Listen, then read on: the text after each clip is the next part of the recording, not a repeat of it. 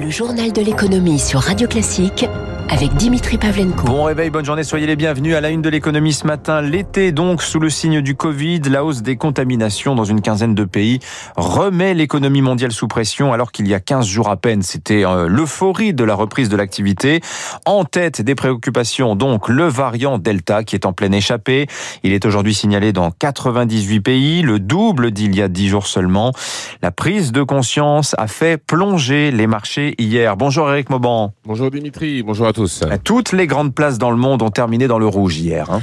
Oui, hier à Paris, le CAC 40 a perdu 2%. Euh, Aux États-Unis, les indices restent au perché, mais perdent de leur entrain. Les principaux indices américains ont cédé 0,8%.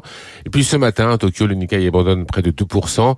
Les investisseurs ont les yeux braqués sur les chiffres de contamination du coronavirus. Ils rebondissent un peu partout dans le monde sous l'effet de la propagation du variant Delta, plus contagieux et plus dangereux que la version d'origine du virus. La menace est bien là. En France, de nouvelles mesures mesures sanitaires sont à l'étude. Emmanuel Macron pourrait prendre la parole dès le début de la semaine prochaine. À Tokyo, les autorités ont décidé que les Jeux Olympiques se dérouleraient sans spectateurs. La situation est également préoccupante en Asie, mais dans, aussi dans plusieurs pays européens, en Russie et en Afrique du Sud. À cela viennent s'ajouter des incertitudes sur l'état de santé de l'activité économique aux États-Unis. Passé le regain de dynamisme lié à la levée des restrictions sanitaires, eh bien la Réserve fédérale observe déjà des fragilités dans l'économie américaine un constat qui a au moins le mérite de dissiper, pour le moment en tout cas, les craintes d'un rapide durcissement des conditions de crédit. Merci Eric Mauban. Autre phénomène du moment, la baisse spectaculaire du rendement des dettes souveraines. Le 10 ans français, il était à 0,2% il y a 15 jours. Il est tout près de repasser en territoire négatif. Les treasuries américains à 10 ans, 1,29% hier soir. On était presque à 1,5% il y a 8 jours. Le marché se perd un peu en conjecture. Hein. On avance une explication technique. Les banques américaines aurait en fait tellement de cash en réserve qu'elle demanderait depuis quelques semaines à la Fed de reprendre ses liquidités en échange de bons du Trésor. Politique monétaire également, alors on ne l'attendait pas là avant septembre. La BCE a dévoilé hier avec deux mois d'avance sa nouvelle stratégie. Principal point de la réforme, la cible d'inflation, eh bien elle change. Hein. Il ne s'agit plus d'être proche de, mais inférieur à 2%. Ce n'est donc plus un plafond qui déclencherait un durcissement de politique monétaire. L'idée, c'est d'être au minimum à 2%. Autre annonce, le coût du logement, il va être mieux pris en compte dans le calcul de l'inflation. La BCE s'engage aussi à privilégier dans ses programmes d'achat de dettes d'entreprise les obligations vertes. Dans l'actualité également, aujourd'hui et demain, les ministres des Finances du G20 se réunissent à Venise. Trois chantiers sur la table, la croissance, le réchauffement climatique et la fiscalité internationale. Une augmentation de capital du FMI de 650 milliards de dollars est d'ores et déjà actée via une allocation de DTS, hein, les fameux droits de tirage spéciaux. Les États riches sont encouragés à prêter leur part de DTS aux plus pauvres. Le G20 va aussi endosser l'accord fiscal conclu la semaine dernière à l'OCDE. Alors vous savez, il y a deux piliers au projet. Le premier consiste à répartir plus justement la taxation des profits des 100 multinationales les plus rentables entre d'un côté les pays de consommation et les pays de siège. Le second pilier, c'est ce fameux taux minimum de 15% pour mettre fin au dumping des paradis fiscaux. Écoutez à ce sujet Anne-Sophie Alsif, c'est la chef économiste du BIP, le Bureau d'information et de prévision économique l'idée d'avoir une fiscalité plus juste, cette idée euh, s'est accélérée par la crise du Covid. Donc c'est difficile pour un pays d'avoir une posture et de refuser cet accord qui a été acté en plus par les plus grands pays. Dans les faits, je pense que c'est une bonne chose et que ça va se mettre en place. Hein. Après, en effet, c'est euh, ça qu'il va falloir voir, c'est pays par pays quelles seront les modalités d'accord, combien de temps, comment chaque pays devra respecter la mise en œuvre, pour quelle entreprise, quelle taille? Et c'est là où il faudrait être plus attentif, mais ce n'est pas de la cosmétique, c'est quand même une véritable avancée pour la fiscalité internationale. Alors sachez que sur cet accord, il y a toujours des frictions. Hein. Les États-Unis plaident pour un taux de 21%, mais on a trois Européens, dont l'Irlande, qui pour l'heure refuse l'accord. Autre point de discorde, la taxation spécifique du numérique qui avait initialement déclenché le dispositif OCDE.